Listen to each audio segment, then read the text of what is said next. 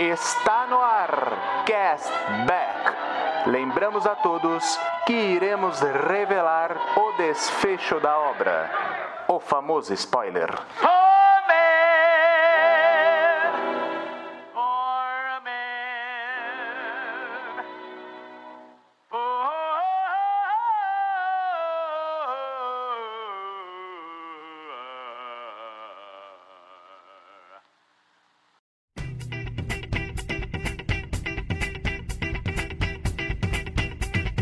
Mais uma quinta, mais um hype. Olá, castbackers. Eu sou o John Souza e hoje, hoje temos um ícone dos filmes de terror, um clássico cult consagrado.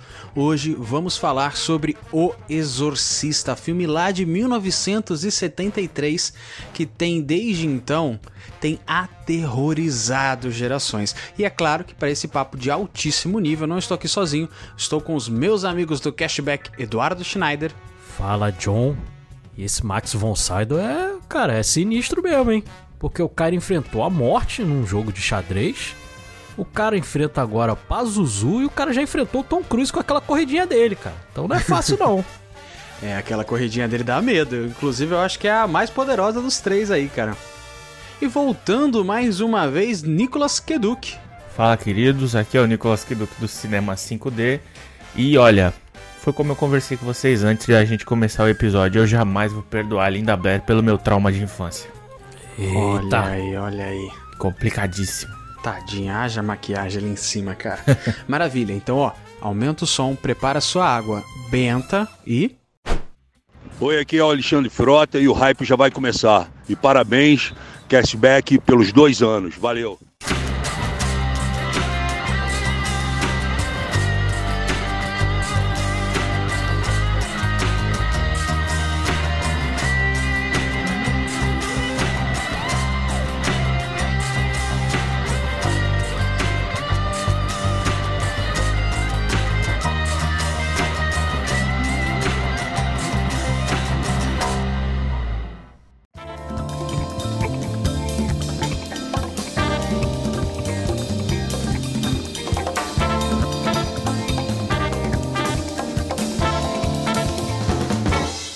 Antes da gente começar o assunto desse episódio, quero falar com vocês daqueles lembretes básicos que eu sei que você já tem aí de cor na sua casa.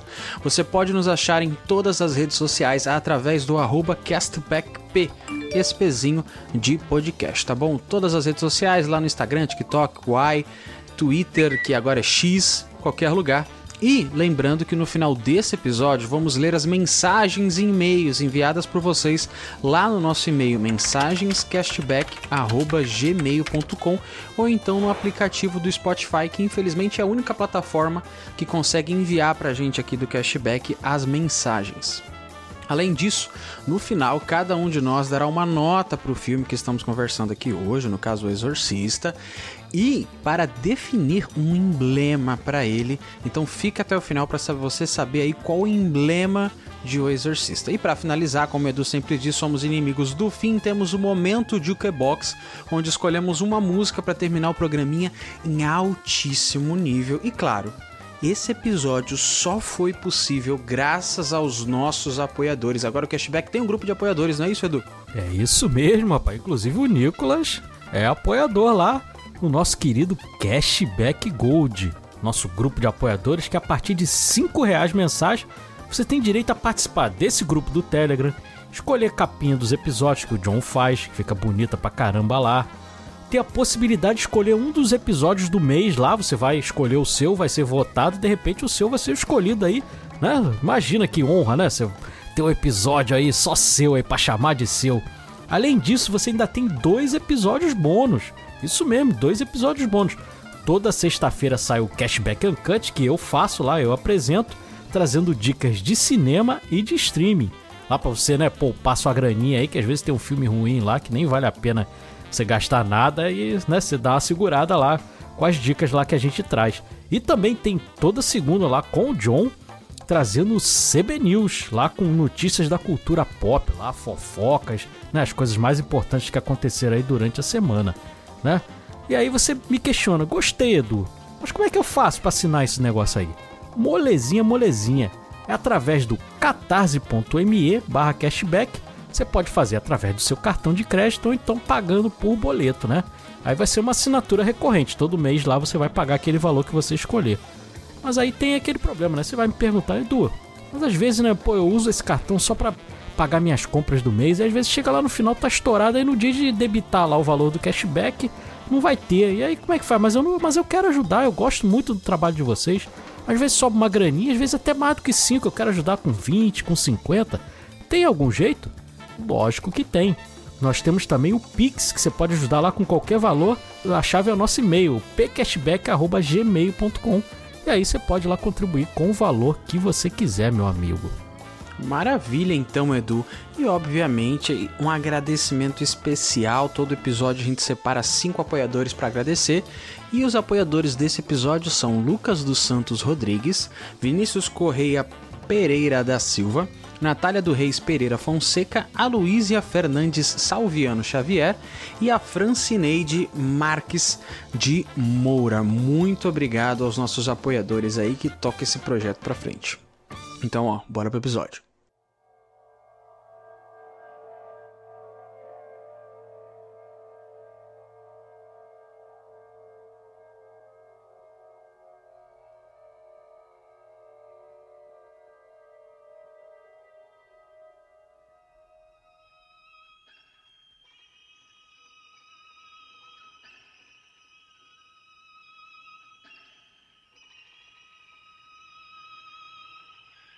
الله أكبر الله أكبر الله أكبر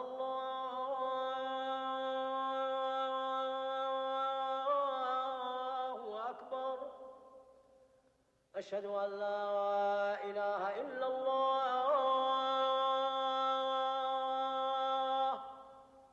Cara, O Exorcista, a gente tava conversando, não é o nosso primeiro filme de terror aqui no Cashback, já chegamos a trazer uns Jordan Peele aí que tem terror, claro, mas eu acho que esse, pelo menos pra mim, eu considero o supremo. E eu acho que é bacana a gente comentar a influência desse filme em cada um de nós aqui. Eu acho isso bacana saber a primeira vez que vocês assistiram esse filme, como é que foi, se vocês continuam gostando agora que reassistiu, como é que foi essa experiência?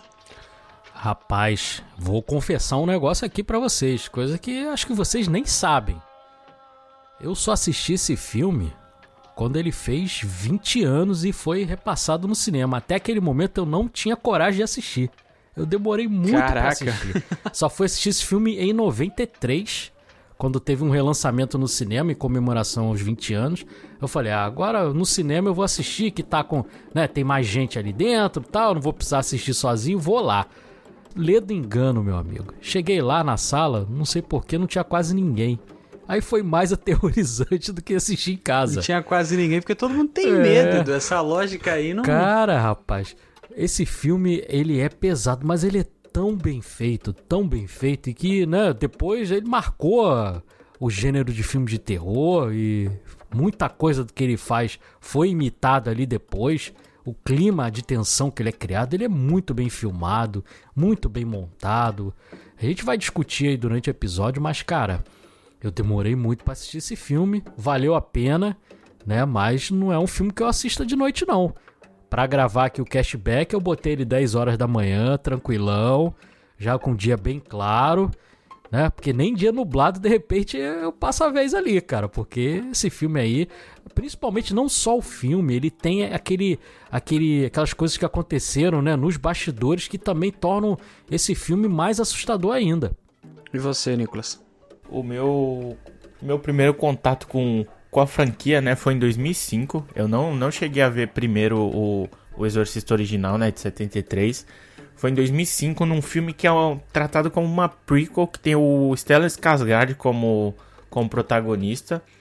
E desde então eu me chamou a atenção, mas como eu era muito pequeno, né, na época eu, eu peguei peguei meio que um medo pela pelo pelo Pazuzu, né, pela versão da menina transformada com Pazuzu.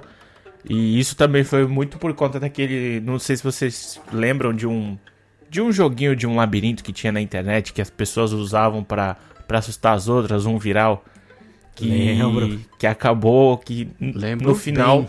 É, no final do, do labirinto tinha, né, a imagem da, da Linda Blair com Pazuzu. Então, foi esse meu primeiro contato com o filme, mas aí depois de um tempo que eu dei uma crescidinha assim, eu fui peguei para assistir e foi como o Edu falou, não é um filme que eu, que eu sempre reassisto, principalmente porque assim, eu acho que ele tem um, um nível de qualidade tão bom de ser um filme de terror tão bom que eu eu prefiro não não reassistir, entendeu? Ele consegue chegar lá comigo, entendeu? Cara, é, é bizarro mesmo. Ele é um. Ele é. Ele é muito brutal. Saca? Ele é muito brutal. Essa coisa que o Edu falou da- das polêmicas que envolviam o filme, eu conheci é, esse mundo em torno do filme antes de ver o filme. Então eu já tinha visto esse jump scare, esse jump scare bizarro que tinha na internet, né, no começo dos anos 2000. Era esse do labirinto e o outro que tinha de uma rodovia, né, que tava passando Nossa. que tu toma um susto, que é muito gráfico e tal. Então eu sabia que, por exemplo, o incêndio no set de filmagem, que a casa pegou fogo, várias pessoas no elenco tinham morrido. Então eu já fui pra esse filme cagado. Eu falei, vou assistir esse filme, eu já tinha. eu Já, cara, acho que foi por volta aí de 2010, 2011, por aí. Tinha uns 11 anos de idade. Eu falei, vou assistir esse filme aqui, mas eu sei que o bagulho é bizarro, cara. Então assisti de dia também, tal, liguei a TV ali, tudo é claro, luz acesa, entendeu? Cobertor até o pescoço, que a gente sabe que as forças malignas não entram dentro do cobertor, então eu tava protegendo ali. E cara, foi uma experiência muito louca, foi bizarro e eu só assisti aquela vez também. Fui reassistir o filme agora. E é, tem muita coisa ali que eu achei mais incrível do que eu tinha visto antes, né? Essa coisa que a gente consegue ver mais, enquadramento, atuação, a história que é bem maior do que só susto.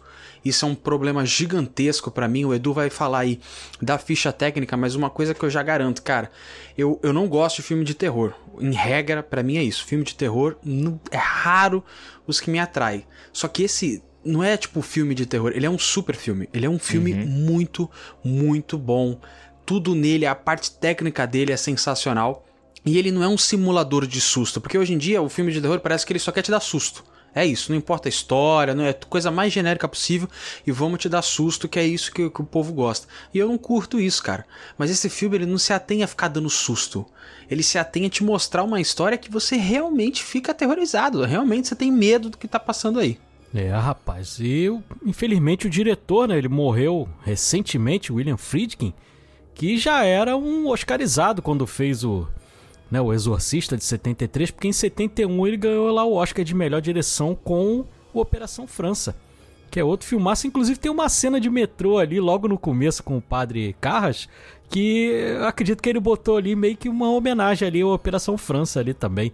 O roteirista desse filme é o mesmo criador do livro, né, o William Peter Blatt, que fez o roteiro e fez também o livro. É, o fotógrafo desse filme, infelizmente, também faleceu em 2023, em janeiro de 2023. O Owen Roisman, ele tinha feito Família Adams, lá com Raul Julia, né, bem famoso aí, fez o Tuts, com Dustin Hoffman também, que é um filmaço, Rede de Intrigas, outro filmaço também. E fez o Operação França também com o nosso querido William Friedkin também. Então era um, um baita de um fotógrafo. A gente vai né, conversar mais aí sobre a fotografia desse filme, que é esplendorosa. Esse filme aqui é exceção que confirma a regra, porque ele.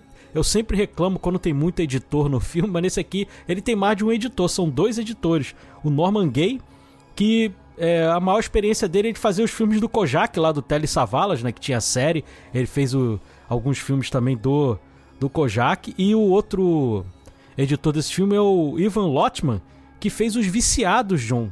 Primeiro filme lá do Alpatino que a gente mencionou lá no, no episódio Sim, do Personalidade, né? E ele fez também Escolha de Sofia, que é o filme que deu o primeiro Oscar lá pra Meryl Streep, cara. É um filmaço também. Agora, o mais curioso aqui, é uma história até um pouquinho mais alongada, é que esse filme ele não tem compositor. A trilha que a gente ouve lá, o nome é Tubular Bells, do Mike Oldfield, que ele, ele- o William Fried, que ele separou só os primeiros minutos dessa música, mas eu vou contar a história toda que vocês vão ver que é uma coisa muito interessante, porque a primeira ideia dele para compositor desse filme, ele já foi chutou lá em cima. Ele escolheu o Bernard Herrmann, que fez, pô, nada mais nada menos que a trilha do Psicose, né? Que é icônica, a gente lembra até hoje, e a do Cidadão Kane. Então, o cara, né, renomadíssimo da, da história do cinema. E aí, pô, ele foi encontrar o William Fried, que era novo quando fez o, o Exorcista e tal, aí foi encontrar com aquele cara ali catedrático, já tava no cinema ali uns 40 anos, aí, pô, ele, ele falou pro William Friedkin, que também não era que se cheira, ele também era esquentadinho, mas ele falou pra ele assim, eu posso ser capaz de te ajudar nessa merda de filme, mas vai ter que deixar comigo e veremos o que vai sair. Aí o William Friedkin, né, olhou e tal, beleza, falou, cara, mas eu não posso te dar nenhuma sugestão tal, aí ele mandou, garoto, quantos filmes você já fez? Eu tô nessa porra, cara, há mais de 40 anos, porra. Não se mete no meu trabalho, não. Aí o William Friedkin ficou puto, chutou o balde e falou: ah, porra, vou escolher outro. Aí escolheu o, o Lalo Schifrin, que era um compositor argentino, que ele fez o Bullet, o filme lá com, o Steve McQueen, filme de corrida, um dos melhores filmes de corrida que tem. E fez a trilha do Dirty Harry lá do. né, que a gente até teve episódio aí recentemente do Clint Eastwood. Ele fazia a trilha e ele fez a trilha daquela série do. Missão Impossível, cara. Aquela trilha icônica que acabou até entrando no filme, Olha né? Que ficou a trilha do filme. Aí ele escolheu. Só que o, o William Friedkin achou que a trilha ficou uma merda. Aí dispensou o cara. Só que curiosidade é que ele guardou essa trilha que ele tinha composto pro filme. E aí ele vendeu para um outro filme chamado A Casa do Horror de 79. Aí sabe o que aconteceu? Em 1980 ele foi indicado ao Globo de Ouro e ao Oscar com essa trilha sonora. Caraca. que o William Friedkin. Aí o William Friedkin entrou em parafuso e falou: Cara, porra, como é que eu vou resolver esse assunto? Aí começou a caçar dentro da Warner as músicas que a Warner era detentora dos direitos autorais. Aí achou essa Tubular Bells. Aí ele, pô, ouviu, ficou apaixonado e resolveu inclu- incluir na história, cara. E o resto, né? A gente já conhece aí da, da- Virou um clássico, né? O elenco desse filme também é espetacular, pô. A gente meio, eu até brinquei na minha abertura, o Max von Sydow, pô. O cara fez o sétimo selo lá com Ingmar Bergman, cara. Que é um dos maiores filmes de todos os tempos, um ator assim espetacular. Ele tá, ele aparece pouco tempo nesse filme, né? Mas ele tá espetacular lá como o Padre Merrin. Nós temos lá a Ellen Burstyn, que ela até vai voltar agora na continuação, depois a gente vai mencionar as continuações que tiveram do Exorcista, mas ela vai voltar nessa última agora que sai em outubro. Ela fazendo lá a mãe lá, a Chris McNeil, que ela faz uma atriz, né? Essa coisa da metalinguagem que eu adoro, vocês sabem que eu adoro. Tem o Lee Jacob, né? Depois, quando a gente também falar, eu vou contar algumas historinhas dele também, que é um ator fenomenal lá fazendo aquele Tenente Kinderman. É, e, obviamente tem a Linda Blair, né? Ali com novinha pra caramba, mas ela foi até indicada ao Oscar de atriz coadjuvante por esse papel, fazendo a Reagan, né? Então, espetacular e obviamente o Jason Miller fazendo o Padre Carras. Que pô, eu até brinquei contigo, né, John, e com o Rodrigo, que infelizmente o Rodrigo não tá podendo participar, e que o Rodrigo passou mal do estômago. E o, o padre Carras até parece um pouquinho Rock Balboa lá, cara. Ele tem uma hora que ele aparece com, com aquele agasalho cinza, ele, ele luta boxe também, então ele lembra um pouco ali o, o Rock Balboa. Mas, cara, a parte técnica desse filme é, é coisa de louco, né? Um filme que custou 12 milhões e arrecadou nada mais, nada menos do que 428 milhões de dólares. Pra vocês terem noção, naquele momento que arrecadou isso, ele se tornou a maior bilheteria de todos os tempos. Só foi ser batida dois anos depois com o que é considerado o primeiro blockbuster da história, que é o Tubarão lá do Steven Spielberg, né? Que arrecadou 476. Mas você vê que não foi muito mais, não. Né? É, não foi Você o vê que- dobro, né? Foi É, você vê que é uma perto. coisa ali bem próxima. E, pô, o fenômeno que, de bilheteria que foi o Tubarão, você vê que o, né, que o, o Exorcista também foi um fenômeno ali. Se você for fazer só por, por venda de ingresso, ele tá no, no top 5 de, de maiores filmes assistidos em todos os tempos, cara. Então, você vê a potência desse filme que a gente tá falando aqui, que ele tá completando 50 anos, né? né, Fazendo aí meio século né, nesse ano de 2023. E tá marcado aí na história até hoje, né? Realmente é incrível. A começar também pela ambientação, né? A gente estava comentando um pouco é, antes da gravação de como a ambientação, né, Edu? A gente é que é tarado nesse filtro de película, né? Do filmezinho de rolo ali passando, Granulado. aquela granulado. Nossa, cara, coisa maravilhosa. Os atores é muito bom. O Jason Miller, se ele tivesse saído depois, se esse filme tivesse saído depois do Rock, cara, eu falaria que ele é a versão, né, da imitação, Shopee né? ali, é a versão genérica, não conseguimos contratar o Stallone, vamos contratar o Jason Miller, porque ele realmente tem um- uma aparência, até mesmo a forma de atuar, o estilão ali dele mais contido, tal, as cabeça baixa, é muito impressionante. E é a, a questão da, da atriz também, né, que faz a, a Chris McNeil, Ela tá muito bem, eu acho que todo mundo tá muito bem. A Linda Sim. Blair tem uma. O comecinho dela ali, quando ela é uma criança tentando se relacionar ali com a mãe. Ela é do papel você conseguir construir, inclusive, vou abrir um parênteses aqui, o filme ele se preocupa muito em construir as histórias antes de você ter um desfecho, e isso é impressionante.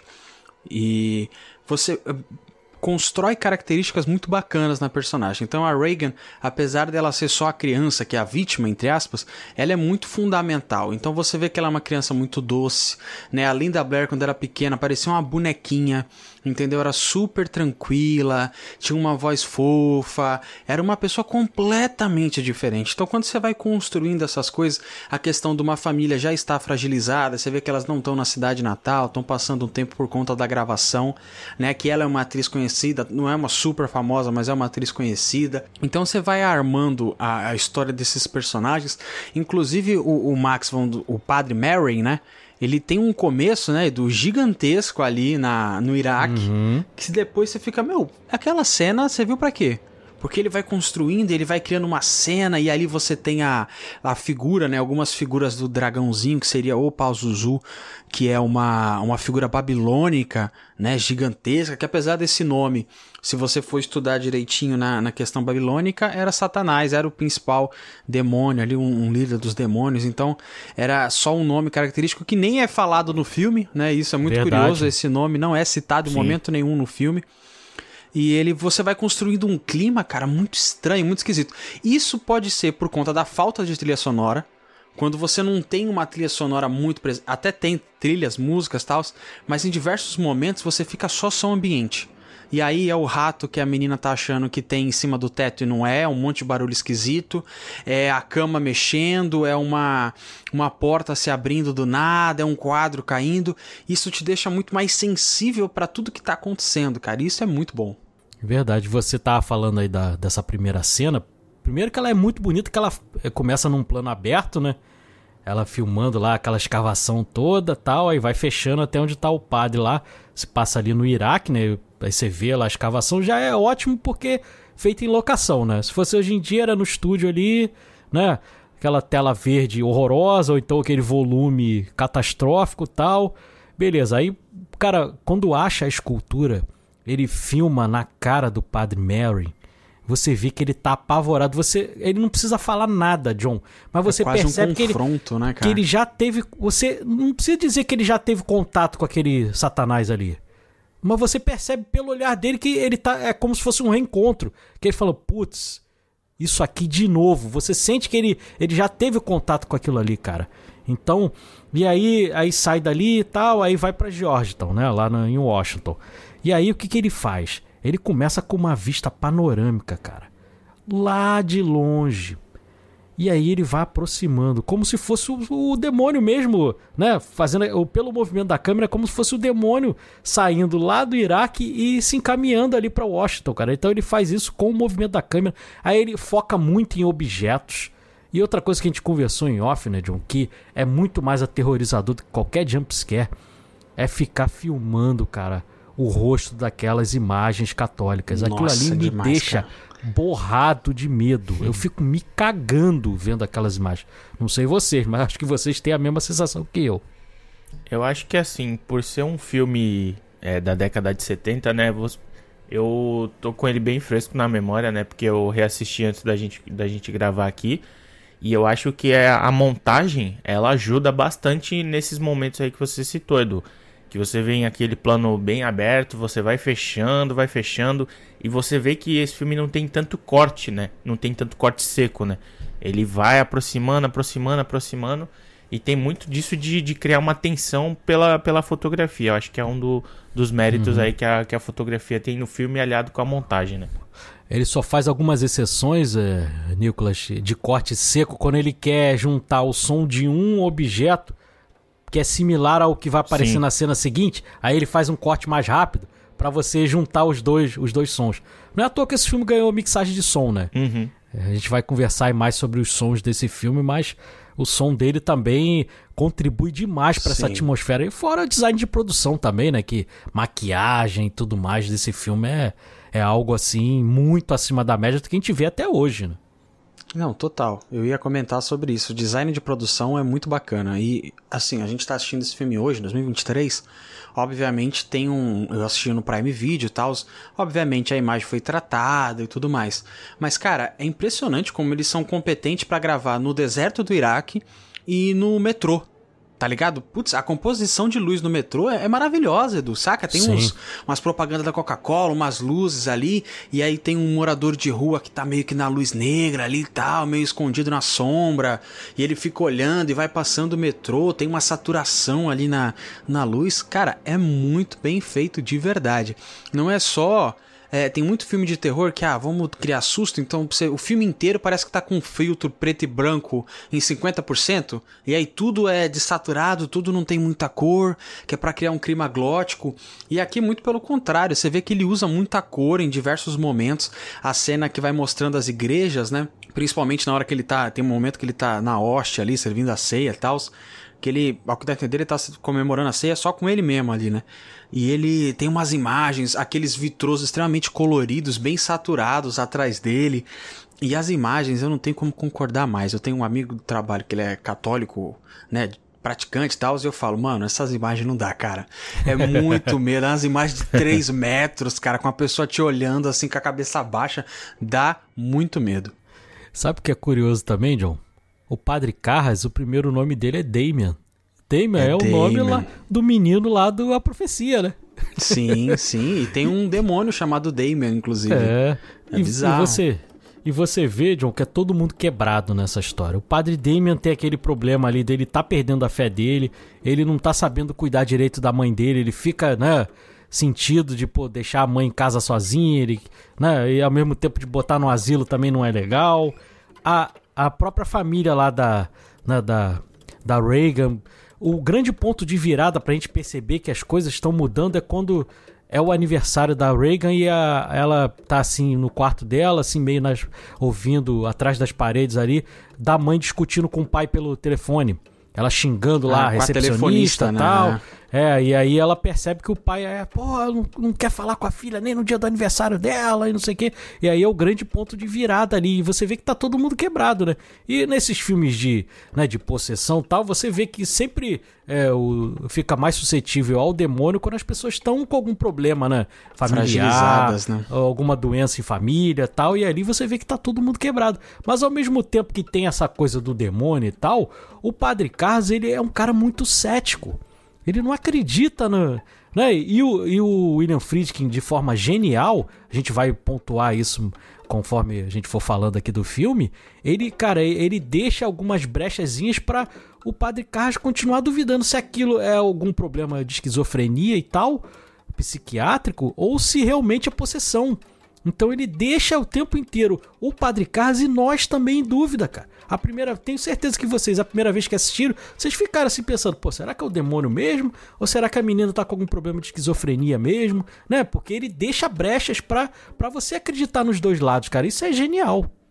É, ele até, até usa o exemplo, né, da, da água benta, que ele joga a água benta lá no começo nela e ele sai do quarto, a mãe pergunta o que, que ela tem e ele fala, não, eu não, acho que não é nada, porque isso aqui não é água benta, isso aqui é água da torneira. Então, Isso. foi, é bem isso que você disse, né? Ele vai deixando essas brechas pra você para você pensar, né, que, que realmente não é não é um demônio, mas no final a gente vê que não, não era É. bem assim. E tem mais dois, dois momentos desses, é, Nicolas, que um é quando ele pergunta o nome do meio da mãe dele, que o, o Pazuzu não sabe responder Uhum. também. E, e outra quando ele pergunta pra mãe se a mãe tinha contado pra Reagan se que a mãe dele tinha morrido. Porque o capeta chega a falar isso com ele. Aí ela meio que não entende o que ele tá falando. Aí ela fala assim: não, não sabe. Aí, ué, mas você contou pra ela? Não, não, quem sabe sou eu. Ela se confundiu com o que ele tava perguntando. E aí isso põe mais caramiola na cabeça do, do padre Carras. E, na- e, consequentemente, né? Porque ele tá quase que representando a gente ali no filme né? Pra gente também, a gente fica com aquela pulguinha atrás da orelha. E aí, cara, também aquelas cenas lá no hospital, meu Deus do céu, cara, aquelas máquinas ali pra, né, pra ressonância magnética, tal, pra raio-x, são tão aterrorizadoras quanto o Pazuzu, cara. Não, é- essas cenas são bizarras. Você vê que antigamente, cara, era um. é, formas muito invasivas de você, ainda mais numa criança, né, cara? De você conseguir ver se a menina tinha é, alguma lesão cerebral, se ela tinha passado por alguma coisa. É muito bizarro. Eles enfiam uma agulha e vai entrando dentro da, da goela da menina. É muito estranho. Mas só voltando nessa questão, Edu, do, do, da dúvida que o filme te gera quando o carro está lá, eu acho sensacional. Isso é uma coisa off-movie, assim, sabe? É, de fora do filme ele não senta e te fala isso. Mas ele tem essa dúvida, né? Você vê que o bicho na hora da água benta se mexe, aí você fala, pô, tá fingindo. Não sabe o nome da mãe, tá fingindo. Mas tem uma, uma coisa que eu acho sensacional, que na hora que chega o, o, o padre de verdade que vai fazer, o, o exorcista mesmo, né? Ele fala assim, ó, toma cuidado, não tem conversa. Porque assim, ele é mentiroso. Só que ele também trabalha com a verdade. Então você vê que o bicho trabalha na confusão. Então, se você ficar na dúvida, quem que ganha? Ele que ganha. Porque aí tu vai achar que ele não tá ali. Saca? Tem uma historinha muito antiga que eu acho sensacional, que tem um cara em cima do muro, e aí de um lado tem o céu, do outro lado tem o inferno. Não sei se já escutaram essa historinha. E aí o, o do lado do céu, o anjinho fica falando: "Vem, meu filho, desce aqui pro céu, tal, vem pro céu, por favor, não sei o quê". E o diabo do outro lado tá quieto tá sentado jogando baralho com os outros diabos tal. E do outro lado os anjos tá, meu filho, desça, vem pro céu logo, que você tá fazendo aí? Aí o cara incomodado em cima do muro falou, olhou pro diabo e falou assim: Ô diabo, tu não vai me convencer a descer não? Aí o diabo falou pra ele: Não, porque o muro é meu, se você continuar aí, você continua no inferno. então, essa, essa dubidade dele, essa dúvida dele, quem ganha é o bicho, né, cara? Então ele fica jogando essas coisas de confusão, e isso é muito maneiro, porque em momento nenhum no filme ele vai te explicar por que, que o bicho se remexeu durante a água benta, por que, que ele fingiu que não sabia qual era o nome lá de solteiro da mãe. Só que você sabe que é uma, uma ferramenta que ele usa, uma falcatrua que ele usa ali no filme, né? Pra confundir o padre, cara. E essa cena do hospital eu acho muito bizarra. É verdade. E aí acaba ele, o médico receitando ritalina pra ela, né? Pra quem tem algum familiar ou até a É, pessoa que tenha TDAH, né? O pessoal que Uhum. toma ritalina ali já reconheceu o remédio ali, né? Pergunta É se ela bizarro. tem droga em casa. Você vê que eles estão É. completamente perdidos, né, cara? Sim, você vê que eles estão mais perdidos, João, naquela cena que tem 80 médicos dentro de uma sala. Nossa, e aí sim. ninguém sabe resolver nada. E aí chega uma hora que o cara fala: Você já tentou exorcismo? Você vê que os caras cara, tão. Bizarro, Você né? vê que aí fudeu, né? Fudeu. O que, que vai fazer? O próprio médico tá receitando né, procurar um exorcista porque, cara, tá demais. E, cara, você vê a mãe e a filha definhando conforme o passar do tempo. E como é que você vê isso? Pela maquiagem do filme.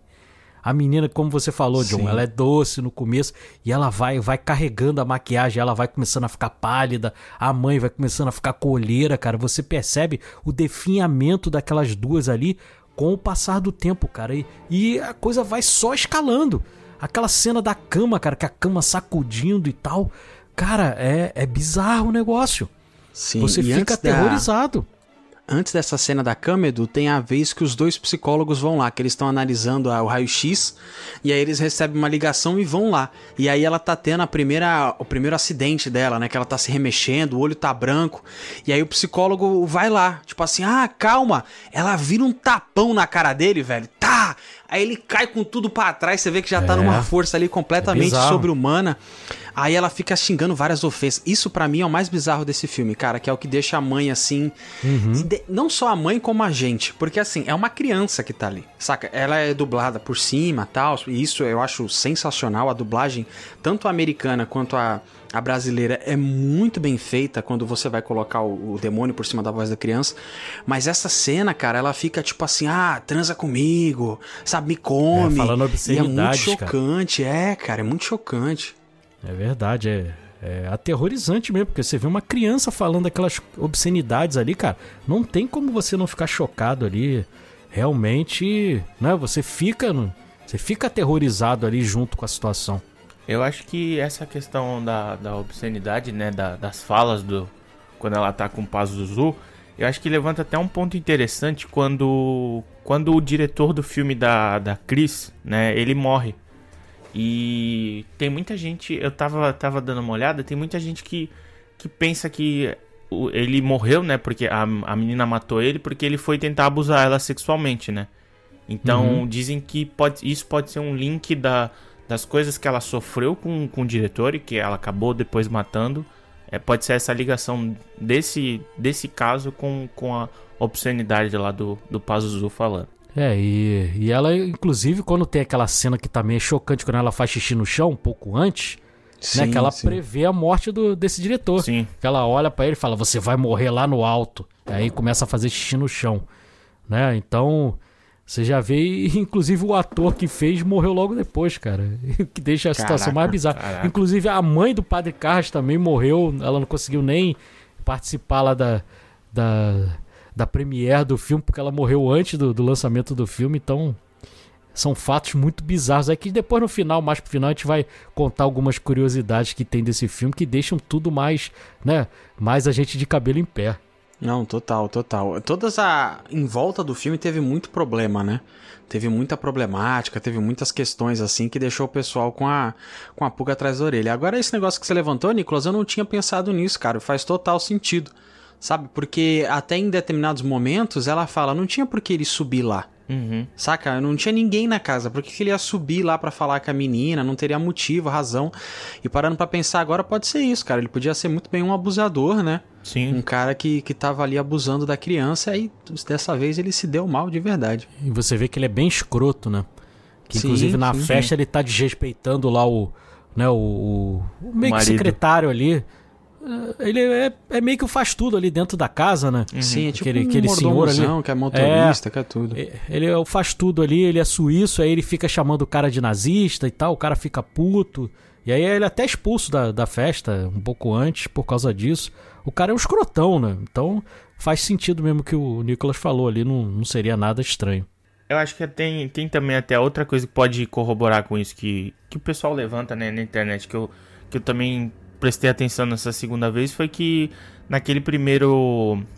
Naquele primeiro encontro com os psicólogos, né? Ela acaba atacando eles, né? Um deles e acaba apertando as partes íntimas, né, do cara. Então, também não sei se pode, pode ser alguma coisa que corrobore com isso. Ah, eu ia Verdade. comentar dessa cena. Na verdade, Sim. não é um psicólogo, ele é com uma. Um cara de hipnose, né? Acho que é Isso, hipnólogo o nome, eu não isso, lembro isso. direito. Que aí ela fica. Ele, ela, ele posiciona ela com a mão levantada, né? Pra tentar hipnotizar ela. E aí, entre aspas, quem tá dentro dela. E aí ele meio que sumona o demônio, ele fica falando e tal. Ele dá um apertão que você sente na alma a parada e ele fala: Me ajuda, me ajuda. Essa cena também é bem grotesca, cara. E depois, né, a gente brincou essa coisa do rock aí, fica mais evidente quando ele aparece com aquele agasalho cinza correndo lá, que aí é a, primeira cena, é a primeira cena que aparece o Lee Jacob, né, o que faz o tenente William Kinderman. E aí tem uma coisa, uma, umas curiosidades, né, porque é interessante que a gente tá falando aqui sempre de filme toda semana e acaba as coisas se interligando, porque o, o Lee Jacob fez diversos filmes aí muito famosos. Um deles foi o Doze Homens Uma Sentença, dirigido lá pelo Sidney Lumet, o John, que fez um Dia de Cão lá, que a gente falou lá do, do episódio do Alpatino também, sim. né? E a gente falou também de macartismo lá, o Nicolas também estava no episódio lá no Oppenheimer. O Lee Jacob, ele foi pego na caça às bruxas, cara. Ele ficou um tempão no ostracismo, ele que já tinha feito, engraçado, né? porque ele tinha feito Sindicato de Ladrões com Elia Kazan, diretor Elia Kazan, que é um dos dedos duros do- da Caça às Bruxas. Então, você vê que tá tudo interligado ali, cara. E acabou que quem, cara, tirou ele do ostracismo e fez ele retomar a carreira dele foi o Paul Newman e o Frank Sinatra. E é engraçado que tem uma cena que ele tá, tá conversando com, né, com, com o padre Carras e tal, aí ele brinca, ele fala, pô, você parece com o John Garfield lá do, do filme de Corpo e Alma, tá? Que é um filme no ar muito legal, cara, lá, dali do final da década de 50 ali. É, esse ator eu gosto muito, John Garfield, porque ele fez um, um filme que eu amo, cara, que é Luz, A Luz é para Todos com Gregory Peck. Filme até que foi ganhador do Oscar de melhor filme, cara. Também do Elia Kazan, lá do Sindicato de Ladrões, mais uma coincidência. O, esse filme, John, o, o A Luz é para Todos, o, o, o Gregory Peck ele faz um jornalista que ele vai falar sobre antissemitismo e ele finge que é judeu para poder sentir na pele o que os judeus sentem. Então, um filme Caramba, muito interessante. E o, o Lee Jacob dá um show ali, cara. Aquela cena é muito bonitinha, a cena que ele vai lá na casa da. falar com a mãe e tal. E ele é fã dela, né? Ele, pô, quero um autógrafo aqui pra, pra minha filha e tal. Aí ele, não, na verdade não é pra minha filha, não, é pra mim. Eu que sou muito fã e começa a mencionar os trabalhos dela e tal. É uma cena muito legal eu gosto dessa metalinguagem. Essa cena que você tá comentando, Edu, eu tava até lembrando agora. Ele vai visitar ela, né? Por conta da investigação da morte do cara. Inclusive, tem uma escadaria gigantesca que me lembrou bastante a escadaria lá que ficou famosa no Coringa, né? Eu até pensei que era a mesma, mas eu não sei. tem nada É, a ver. A assim, outra né? é, ma- é mais ampla, a do Coringa ela é, é mais larga. A Sim, do- sim. A essa é mais estreitinha, mas, cara, É mais lembra estre- demais. Eu vou te ser sincero que eu tive a mesma impressão quando vi o Coringa, John. Quando eu Aham. olhei aquela escadaria, eu falei, caraca, parece muito a escadaria do Exorcista. Muito, muito. Inclusive tem uma outra referência ao Jordan Peele nessa cena que é ele mexendo na xícara, né? Você vê que ele nem bebe o café, ele fica mexendo na xícara. Eu lembrei do Jordan Peele nessa cena por conta do do Corra, aquele hipnose que tem na xícara. Mas quando ele vai visitar a menina, Edu, ele tá no pé da escada e aí ele vai mexendo assim no pé da escada e ele encontra uma figura de dragãozinho que a gente viu lá no começo do filme dentro É. daquele buraco no Iraque, né, cara? É verdade, tá ali no cantinho, ali, misturado numa, tipo uma palha ali, no Isso, cantinho da isso. escada. É bizarro, cara. Parece, não sei se fizeram alguma coisa pra menina, porque não é explicado no momento nenhum no filme por que ela, né? O filme não explica por que, que o, o, o diabo foi logo nela, nessa família e tudo mais. A gente sabe que é a questão da fragilidade, você até comentou, mas é muito estranho. E aí ele encontra essa ferramenta. Eu achei até que em algum momento ele ia desvendar alguma coisa, ia comentar alguma coisa, porque ela faz essas artes, né? Inclusive tem uma tartaruguinha que é igualzinho. Parece que é da mesma massinha que é feito a, a figurinha lá do Pazuzu, mas não é. Mas é muito intrigante porque te deixa com uma pulga atrás da orelha. Você fala, caraca, tá ali, velho. Você vê que o filme não fica te respondendo todas as perguntas, saca? Ele vai deixando, deixa, porque aí fica aquela coisa do Nolan que a gente sempre tá comentando aqui, né? Fica aquele, pô, vamos explicar da onde que veio, do que que é feito. Não, Não precisa, Tá a gente ali, monta tudo na é, nossa cabeça. Exatamente, exa não precisa falar que o diretor é um pedófilo. Não, tá lá, sabe? As coisas vão sendo jogadas assim bonitinhas, tal, e você vai se encaixando, é muito legal. Acho que se ele fosse lançado hoje em dia, né? Acho que a gente vai poder até ver isso no que vai sair agora em outubro. Se ele fosse lançado hoje em dia, acho que o, o diretor ia ter, ia ter mais meia hora de filme com ele explicando tudo que tá acontecendo. Ia ter um porquê que Sim. o Pazuzu escolheu ela, entendeu? Então acho que tem essa, essa diferença que é, acho que é, te deixa ainda mais intrigado, né? Você vai montando esse quebra-cabeça do filme acho que, que ajuda a você a, a emergir na, na tensão do filme.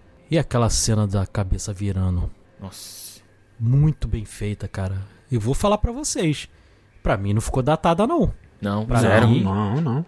É, é, o efeito prático que utilizaram ali, cara, é de muita qualidade. Vou te enganar, não. Cara, nada pra mim ficou datado. Maquiagem, a cama levantando. Eu achei que eu ia ver essas paradas e falar assim, putz, mó tosco. Porque eu já vi o making off, né, da boneca virando a cabeça, eu já vi o making off de um monte de coisa. Mas, cara, ainda assim no filme é muito bem feito. E ó, não é aquela parada tipo, vamos deixar isso aqui extremamente escuro pra ninguém ver. Não. A parada tá lá, os caras realmente fizeram um excelente trabalho, cara, na maquiagem, É. na boneca, em tudo ali, muito bem feito. O William Friedkin, cara, o que ele tinha de, de qualidade, ele tinha de maluco. Porque ele, pra criar um clima de tensão, ele chegou a entrar armado no set de filmagem. Chegou a dar um tiro pro alto lá pra poder pegar um susto na cena, cara. Então você vê que o cara é doidão. Aquela cena que a, que a Reagan empurra a mãe, que ela bate no móvel. Aquela cena foi feita de verdade, sem dublê, sem nada. A, a Ellen Caraca. Burstyn, cara, ficou com uma lesão na coluna permanente. Ela tem até hoje uma lesão na coluna por causa desse filme. Então você vê que o cara era meio doido, cara. A gente vai comentar depois mais pro final nas curiosidades as coisas que ele fez ali, mas ele é completamente pirado das ideias. Mas, cara, não há de se negar que lá no final ele conseguiu atingir todos os objetivos dele. É, eu inclusive já vou deixar marcado aqui que essa pra mim é a pior cena do filme, é a cena que mais me deu medo, que mais me deixou traumatizado, que eu assisti essa semana pra gravar e pra mim continua sendo a pior cena do mundo, que é ela com o crucifixo se furando, né, e depois esfregando a cara da mãe no sangue, e é tudo muito bem feito, os CDs pulando pelas janelas, essas cenas de vento, tudo, cara, é muito É. bizarro, velho. Até comentei contigo em off, né, John? Ela, o quarto dela fica lá no final do corredor e tem um corredor assim e tem uma escada aqui na ponta. Toda vez que ela passa ali naquele corredor, ele não focaliza ali, mas você vê, cara, lá fora tá aquela ventania que cria um clima assustador também, junto ali aquele barulho de folha de árvore, que o, o- lá no, no Poltergeist é muito utilizado também. Você vê que as inspirações aí, né? Do Poltergeist lá da década de 80, lá, 10 anos depois, foi utilizado também. Então você vê que o cara inspirou muitas obras ali depois dele. Outra parada clássica também desse filme é a famosa gorfada verde que ela dá na, na cara do, né? do padre. Caraca, meu amigo, eu não lembrava também que ela é tão grossa, mano. Porque ela dá do nada, né? Pá, na É, cara dele, você vê que dá aquela agonia. Fala, que desgraça é essa que ela tá jogando, mano? E aí, nesse ponto, em que é pelo menos a primeira vez, né, que ele visita ela e tal, você vê que ela já tá transfigurada, né? Maquiagem, lente Já. no olho, toda rasgada, você vê que tá com a cara inchada de Uhum. tão roxa, já tá completamente transfigurada, cara. Já é a, a boneca do susto que a gente toma aí no, no labirinto, lá no começo dos anos 2000. E o fotógrafo trabalha muito bem a cena porque ele deixa tudo escuro e bota a iluminação só no rosto Só do, no olho, né, do dela. padre. Isso. do olho dela e, e você vê quando aí depois, né?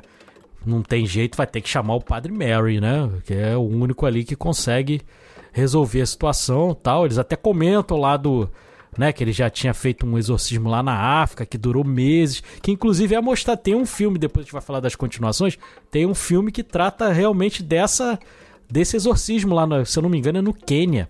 Se passa no Quênia, o- esse exorcismo, ele, ele mostra isso que, que a gente tava falando, né? nem, nem precisava mostrar, entendeu? Mas aí o padre Mary vai lá pra casa e aí tem a cena clássica do pôster, né? Que pra mim é uma das Sim, cenas mais icônicas sim. da história do cinema. Que é aquela cena dele chegando, a iluminação na casa, assim, só né, o padre ali, cara. Aquilo ali é do cacete. Aquilo ali é ouro, cara. Aquela neblina, aquela pouca luz, meio roxa, meio. que você não sabe na, na escala das cores, né? Cada cor tem um significado e tal. E o roxo, ele é aquela coisa meio mística, né? Meio você não sabe da onde vem e tal. E nossa, cara, aquela neblinazinha, ele com aquele chapéuzinho, né? Com aquele fedorazinho e tal. E ele tem uma pose né, daquele senhor que já foi lá no começo do filme já foi mostrado que ele é um cara que toma medicamento, que já tá velho, tá fraco, mas é, É. uma necessidade. Isso é muito bacana também, porque você vê que a própria instituição Igreja Católica já não estava mais preparada para exorcismo. Eles falam, meu, o que, que a gente vai chamar? Sabe? Não tem, os caras não, não- há muito Tem tempo não fazem isso. É, não, tanto é que ele, o, o Carras até fala, meu, a gente parou de fazer isso no século XVII, sabe? Quando a gente descobriu psiquiatria, psicologia, não tem mais essas coisas. E aí eles têm que se virar, cara. Chama o velhinho. E aí você vê ali, cara, até a questão postural, aí quando estão os dois padres subindo a, a escada pra entrar no quarto da Reagan, é, você vê a hesitação deles, cara. Eles estão subindo, mas naquelas. Estão subindo, mas não estão querendo subir. Você vê que eles estão subindo devagar, assim, meio que, né? Pô, será que eu vou mesmo, cara? Não precisa ficar conversando que eles estão com medo, não precisa nem filmar o rosto. Você só filma o gestual deles subindo, cara. E define exatamente o sentimento que eles têm, que é de puro cagaço. Acho que esse, esse filme ele tem que. Esse- não só o filme, né? Mas eu acho que esses últimos 20 minutos de filme tem que ser passar, tem que botar vários diretores de hoje em dia, todo mundo sentadinho e falar, gente, ó, é assim que a gente conta uma história. Porque eu acho que é bem isso que você tá falando, que você, você trouxe, né, Edu? É, ele não. Ele mostra, mas ele não conta. É o famoso show don't tell, né? Que tem muito. Tem em muitos filmes bons. E eu acho que é, que é, é bem isso, tipo. Vamos, vamos contar uma história, mas assim. Vamos deixar o público também é, interpretar da forma que eles querem? Fica muito mais gostoso, né? Sim, com Nossa, é certeza. muito melhor. Gera discussão, né, cara? Gera fomento, a gente conversa sobre o bagulho, cria teoria. É muito melhor, muito melhor. E essa composição é isso aí que vocês falaram, é pouco posicionamento de câmera, é aquele quartinho mesmo. Você vê que tá acontecendo tudo ali, tá com medo. O padre, o padre mais experiente, o exorcista, ele é muito mais focado. Você vê que ele fica o tempo todo, pô, tu quer que eu conte a história do, do bicho? Quer que eu fale quem é? Por que, que ela tá assim? São três vozes. Eu falo assim, não, não tem conversa. Não tem. Põe o teu negócio aí. Ele fica Acabou. puxando pra ele responder, né? Bora, É. cara, responde aí, pô. Ele fica, o outro tá tão cagado que ele não consegue nem abrir a Uhum. boca. Não, e a cama começa a levantar e ele tenta se esconder debaixo da cama. Ele fica tipo assim, caraca. É, Aí ele fala, meu filho, continua, continua a oração. resposta, a resposta. E ele fica, meu Deus do céu, com a cara E de a cena da cagaço. mãe. A cena que ele, que ele vê a mãe na cama. Cara, a Nossa. iluminação ali, o granulado Nossa. da fotografia ali tá. Cara, tá estourando ali de lindo, cara. E a cena muito bem feita da mãe falando, pô, você deixou eu morrer. Isso aqui porque ele tem esse remorso, né? Você vê que ele, ele, ele sente que. Né, que ele poderia ter feito mais pela mãe, ele tem aquele remorso e o capeta usa, vai ali, né, no talo ali pra, pra incomodar o, o padre Carras ali, cara. E você tem, você trouxe aí, Edu, pra gente uma parte dublada dessa cena, né? Muito bom, John, você ter mencionado isso, porque a gente gosta sempre de estar homenageando nossos dubladores aí, principalmente esses mais clássicos aí, né? É, o Padre Mary era dublado pelo Orlando Dru- Drummond, né? Nosso querido Seu Peru aí, Scooby-Doo, Popeye, um dos maiores dubladores aí brasileiros de, de todos os tempos, né? Só que é, os mais recentes, as dublagens mais recentes, é, foram feitas do Padre Mary pelo Isaac Bardavid, cara que é o queridíssimo Wolverine, né? E a voz dele é é clássica. Ele também dubla o meu querido Shake Hilderin lá do, do Beiura, a dublagem que eu mais amo aí, cara. A Reagan, quem dubla atualmente nessas dublagens mais recentes é a, a Flávia Fontinelli. E o Padre Carras é o Newton da Mata também, que é um baita de um dublador. E quando é o Pazuzu, quem faz a, a voz do Pazuzu é o Maurício Berger. Então, cara, é demais aí. Vou botar essa cenazinha aí pra, pra vocês ouvirem um minutinho e pouco aí do quanto que é bem feita essa nossa dublagem.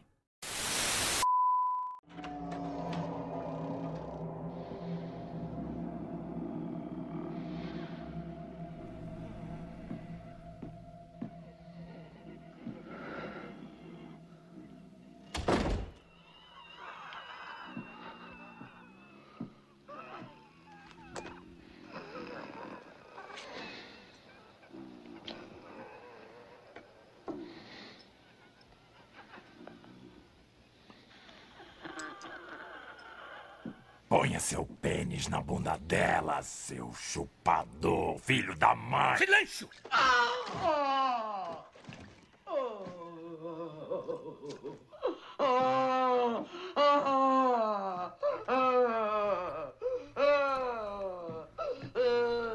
Ritual para exorcismo. Pai nosso que estás no céu. Santificado seja o vosso nome. Venha a nós o vosso reino, seja feita a vossa vontade, assim na terra como no céu. O pão nosso de cada dia nos dai hoje, perdoai as nossas ofensas. Assim como nós perdoamos a quem nos tem ofendido. E não nos deixeis cair em tentação.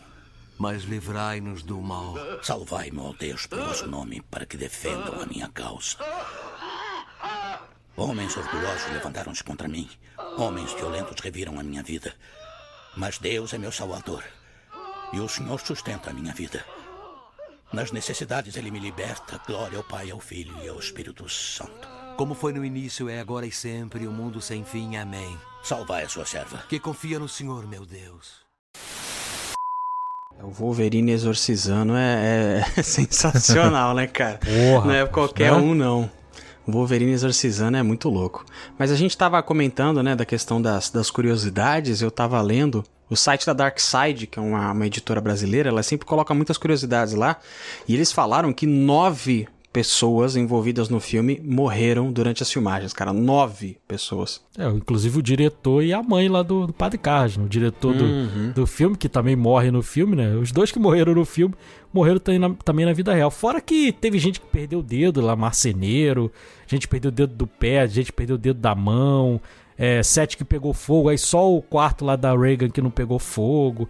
Tem um monte de coisas bizarras ali, cara. É, e inclusive, o, o autor do livro ele diz que isso é baseado num exorcismo real, né? Lá de, de 1949 do Robert Mannheim, né? Que inclusive depois esse mesmo esse mesmo autor ele fez uma continuação que se passa 10 anos depois dos acontecimentos do filme e o nome do livro é Legião, né? De repente um Eita. dia ainda vai ser adaptado aí pro cinema, cara. Mas o filme tem várias coisas bizarras. Como eu falei lá no início, ele ganhou dois Oscars, né? Ele concorreu a 10, mas ganhou o roteiro adaptado e ganhou mixagem de som. Teve essa coisa da Ellen Burst, né? Que, que caiu e se machucou. É, as salas de cinema na época, John, estavam disponibilizando sacos de vômito, porque tinha gente que vomitava dentro do cinema. Nossa. Meu coisa Deus. bizarra. Teve um cara, um ator que fez um figurante ali naquelas cenas de raio-x, John, que depois ele foi condenado por assassinato e descobriram que o cara era um serial killer. O Paul Bateson. Cristo. Paul Bateson. Então você vê que a coisa é Caraca. bizarra, né? Você vê que a coisa é bizarra. A Linda Blair teve pneumonia porque o sacana do William Friedkin botou aquela, aquele vaporzinho que sai da boca dos atores, não era cenográfico não, era de verdade, porque ele transformou aquele quarto num frigorífico. E a Linda Blair ficava andando de camisolinha pra cima e pra baixo, cara. Ela teve pneumonia, coitada, cara. Não, então, Tadinha. porra, você vê que, que tem muita coisa bizarra nesse filme aí. Agora, o mais bizarro que, que eu deixei aqui pra, pra contar, John, é que no Reino Unido o filme foi proibido em vários cinemas. Por causa de ser muito aterrorizador tal. Inclusive, até nos Estados Unidos, quando foram passar o trailer do filme, a primeira versão passou, cara, foi tão aterrorizante que eles tiveram que dar uma amenizada. E aí deram uma amenizada pra poder passar. Só que lá no Nossa. Reino Unido, como foi proibido, eles criaram uma forma de conseguir as pessoas conseguirem ver o filme, que é o The Exorcist Bus, que eles criaram um ônibus que exibia o filme. Então ele circulava, Caraca. a pessoa ficava dentro do ônibus assistindo o filme, aí o ônibus ficava circulando por, por Londres e tal, e aí quando acabava o filme aí deixava num ponto. Então tinha lá o, o ônibus do exorcismo, digamos assim. Então foi essa, essa coisa interessante aí. A Linda Blair, coitada, ela, ela concorreu ao Oscar de atriz coadjuvante e tal, mas depois disso, infelizmente ela se envolveu com drogas e tal, e aí a carreira deu uma, uma caída muito grande. Ela fez até uma paródia lá com o nosso queridíssimo Leslie Nielsen lá, ela fez A Repossuída. E o Exorcista teve várias continuações. Teve o Exorcista 2, o Herege, que inclusive com a própria Linda Blair de 77. Teve o Exorcista 3 em 90. Teve o Exorcista o Início lá em 2004. Teve esse que o, o Nicolas mencionou, o Exorcista Domínio de 2005 que o Padre Mary é feito pelo Stellan Skarsgård, que inclusive mostra esse primeiro encontro lá no Quênia do, do Padre Mary com o Pazuzu. Uhum. E, e também teve a série de televisão, né, John? Que a gente estava até conversando. Você viu, eu nem tinha coragem de ver, porque eu me cagava todo pra, pra ver, que foi uma série que teve duas temporadas de 2016. Também nesse universo aí do, do exorcismo aí também. Então, tem bastante coisa aí. E agora vai sair, agora em outubro, agora vai sair mais o, o último filme aí da... Que é o, o Exorcista, o Devoto, né? Agora em 2023 eu tô bem curioso aí pra saber o que vai acontecer. Inclusive vai ter o retorno da Ellen Burstyn, né? Que faz a mãe da Reagan lá, ela vai estar aí nesse novo filme. E ele é a continuação do Exorcista de 73. Isso é o que me deixa mais curioso. Já teve o primeiro trailer, eu achei meio mais ou menos. Mas o segundo trailer eu fiquei bem curioso. O meu medo é que é o mesmo diretor lá dessa trilogia aí do, do Halloween. E aí, né, o primeiro é legal, mas os outros dois são bem fracos. Então vamos aguardar aí pra ver. Mas eu estarei lá pra ver, se Deus quiser. É, maravilha, vamos ver, né? Eu não, não boto muita fé, não. Porque nada se compara. A série é legalzinha, mas nada se compara ao filme, né, cara? Não tem como. O filme é, é de um apreço gigante. E vamos pras notas? Vocês querem falar mais alguma coisa? Eu só, só ia mesmo comentar sobre o, o desse ano, né, que vai sair, que eu acho que a Universal ela tá, tá apostando legal e vai ser, vai ser a, uma sequência, né, como, como o Edu falou, mas é uma sequência que vai virar uma trilogia. Então o primeiro já sai agora em outubro e depois o segundo sai em chama o é, The, Exor The Exorcist, né, Deceiver, que ainda não tem nome em português, que está marcado para para chegar nos cinemas em abril de 25. Então, tem mais. Vamos ter mais três filmes aí da, da franquia O Exorcista. É, rapaz, é o universo cinematográfico do Exorcista, né? É. Vamos lá, vamos lá, graças a Disney. Vocês querem comentar mais alguma coisa? Bora pras notas? Bora. Por mim podemos ir, né? E a coisa interessante, né, que o Nicolas falou aí, ele vai sair pela Universal e o, o Exorcista de 73 é o Warner, né? Uhum. Então tem essa. Ah, mudou a casa? mudou, mudou. a casa. Deu uma de Nola. O pessoal tá querendo sair da Warner. E aí, quem quer começar a dar as notas aí? Vou eu, né? Primeiro a assistir aí e você Então o primeiro a dar a nota. É, eu acho curioso nesses filmes mais antigos aí, década de 60, 70, 80, né? Porque hoje em dia a gente reclama de qualquer coisa do filme demorar muito pra chegar aqui, até por conta da pirataria. Esse filme ele demorou quase um ano para chegar no Brasil, porque ele é de dezembro de 73 e no Brasil ele só chegou em novembro de 74. Então demorou aí quase um ano, 11 meses aí para chegar aqui no Brasil. Fez também um sucesso absurdo, como foi lá nos Estados Unidos e no resto do mundo. Também teve coisa de proibição, né? Porque se passava aqui no Brasil, ainda mais que aqui no Brasil a gente estava vivendo a ditadura. Então teve esse problema aí também, mas né, é um filme para mim é o filme definitivo de, de exorcismo. Só tem um outro que eu considero bom também de exorcismo, que é o Exorcismo de Emily Rose, que também eu acho um filmaço, mas o Exorcista para mim é o, é o melhor de todos, inclusive do gênero de filme de terror, eu não consigo ver nenhum que chegue nesse apuro técnico, de roteiro, de, de tudo ali, de direção, cara. Ele é muito, muito redondo. Eu estava até conversando, né, de essa coisa do. Né, da, da cena final ali, de se poderia ir um pouquinho mais além ou não poderia. Para mim, ele, Uhum. ele fecha perfeito, porque quando morre o padre Marion ali, o padre Carlos entra em desespero e, e ele vê como única alternativa é se sacrificar mesmo. E aí é feito ali né, daquela forma para mim. E é muito gráfico ali o jeito que é feito, ele se quebra todo. E aí o, o padre chega depois, faz até uma extremunção nele ali, né? Então, para mim é perfeita direção maravilhosa também do William Fried, que infelizmente aí nos deixou aí recentemente, mas deixou sua marca aí com cinema de, de altíssimo nível. E como, cara, eu sou um amante do filme de terror. Né? Se eu considero esse o melhor filme de terror já feito, eu vou ter que dar um 10. Sensacional. Então, nota 10 aí do Edu para o Exorcista. E aí, Nicolas, quer ir? Vou lá. Bom, é, eu vou, vou reiterar o que o Edu disse, né? Pra mim, eu acho que é o melhor filme de terror já feito. É, eu não, não sou muito fã do gênero, igual o o John disse no começo do episódio, mas é inegável, né? Que é uma, uma mistura de fatores, né? Direção, é, montagem, é, fotografia que, e, e também atuação que fazem desse filme, né, ser uma, ser uma aula para vários diretores até hoje de, de como contar uma história, de como criar uma tensão. E pra mim, eu também não, não tem como dar outra nota se não ser um 10. Pô, maravilha. Nota 10 aí, então. Também do Nicolas. Vai eu agora. Cara, eu acho, eu acho que é o melhor filme de terror já feito também. Não sou muito fã do, do gênero, mas esse é um primor, assim. O final realmente é uma coisa complicada, porque o, o, o mal meio que vence. Não vence porque a, a, a Reagan continua viva, né? A menina realmente é exorcizada.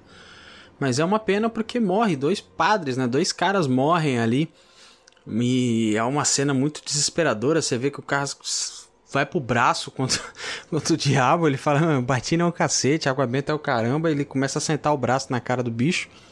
E ele já não aguenta mais ele se mata. É uma cena bem, bem bizarra dele caindo, rolando escada abaixo lá. Você vê que no final ele consegue apertar a mão do outro amigo dele, padre. Você vê que ele tava ali agonizando de dor.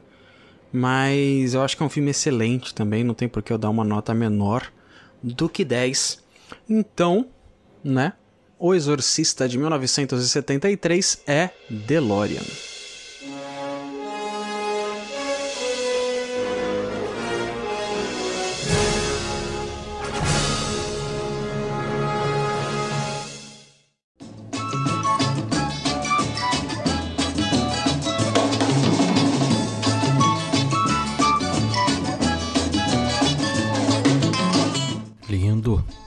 Maravilha.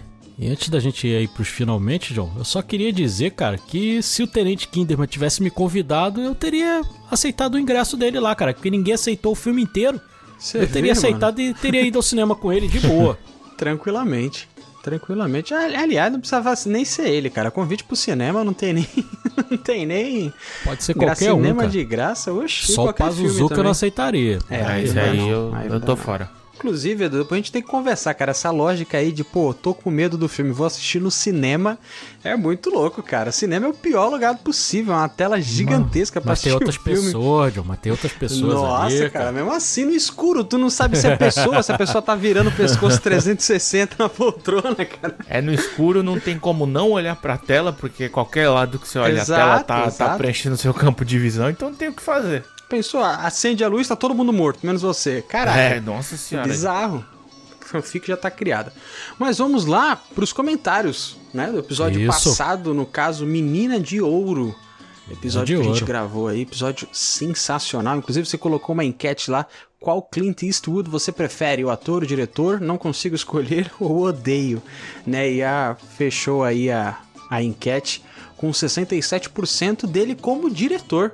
Olha aí. Cara, eu gosto dele mais como ator, sabia? Eu acho ele excelente diretor, mas eu curto ele mesmo como ator. Eu tô no não sei escolher. Não sabe escolher? Ah, legal. Eu gosto dos dois igual. Eu vou, vou seguir o Edu. Eu também não sei Não escolher. consegue? Eu Ah, gosto muito do, da- É, eu das duas dois. personas. Nossa, ele como ator, pra mim, é uma pose, cara, sensacional.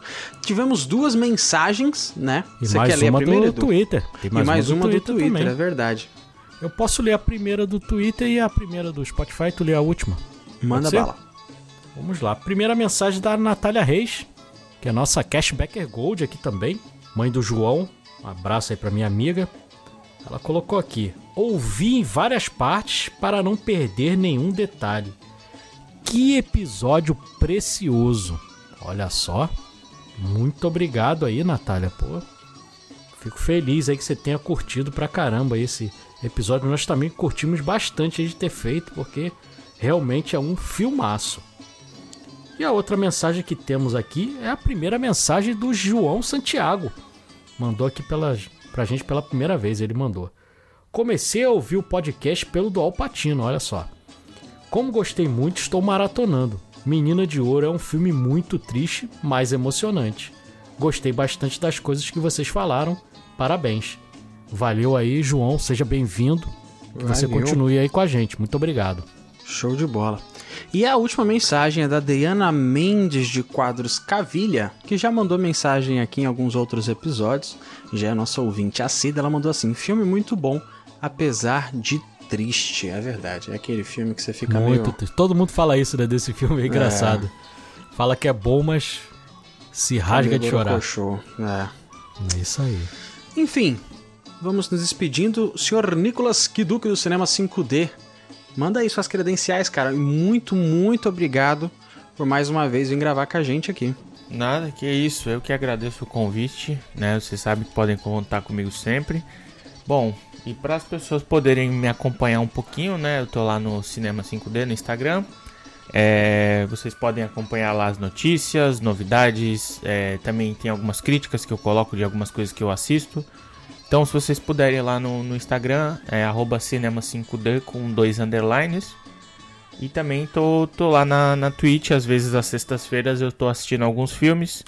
Também seria legal contar com a, com a presença das pessoas, né? Pra, pra gente assistir junto e criar uma comunidade legal também por lá. Show de bola. Eu vou te contar que toda sexta eu falo, eu vou entrar, eu vou entrar e eu não consigo por conta da faculdade, final de semestre é uma- é loucura, final Tá de faculdade, certo. na verdade, né? Mas Quando eu a- ainda vou entrar, cara. Quando aparecer, apareceu. É isso. Show de bola. E com a gente aqui, lembrando das nossas redes sociais, que são todas castbackp. E onde mais, Edu? Tem mais uma coisinha, não tem? Tem, rapaz, tem o Cashback Gold lá no catarse.me barra cashback ou então pelo Pix lá, pcashback.gmail.com o Catarse para contribuições a partir de 5 reais mensais, né? E o Pix lá para qualquer valor de forma esporádica ali. Importante você estar ajudando a gente aí, ou então ouvindo, dando as 5 estrelinhas lá no Spotify.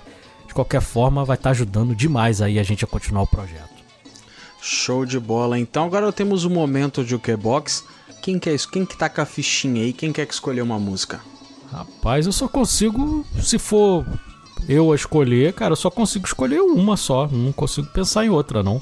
Eu também, cara. Então manda bala, Edu. Como o filme a gente mencionou, né? Não tem compositor. A música é icônica, né? Você ouve, você já associa ao filme. Então, pra fechar, tem que ser com Tubular Bells, lá do Michael Oldfield. Né? Os primeiros minutinhos dela ali, aqueles sinos ali e tudo mais, que são aterrorizadores, mas ao mesmo tempo são belíssimos. E eu lanço um desafio aqui. Eu duvido você ficar até o final desse episódio sozinho escutando essa música aí, que é bizarríssima. Eu não vou conseguir, já falo logo. Mas a gente se encontra até a próxima quinta, até o próximo hype. Tchau, galera. Valeu. Valeu, pessoal.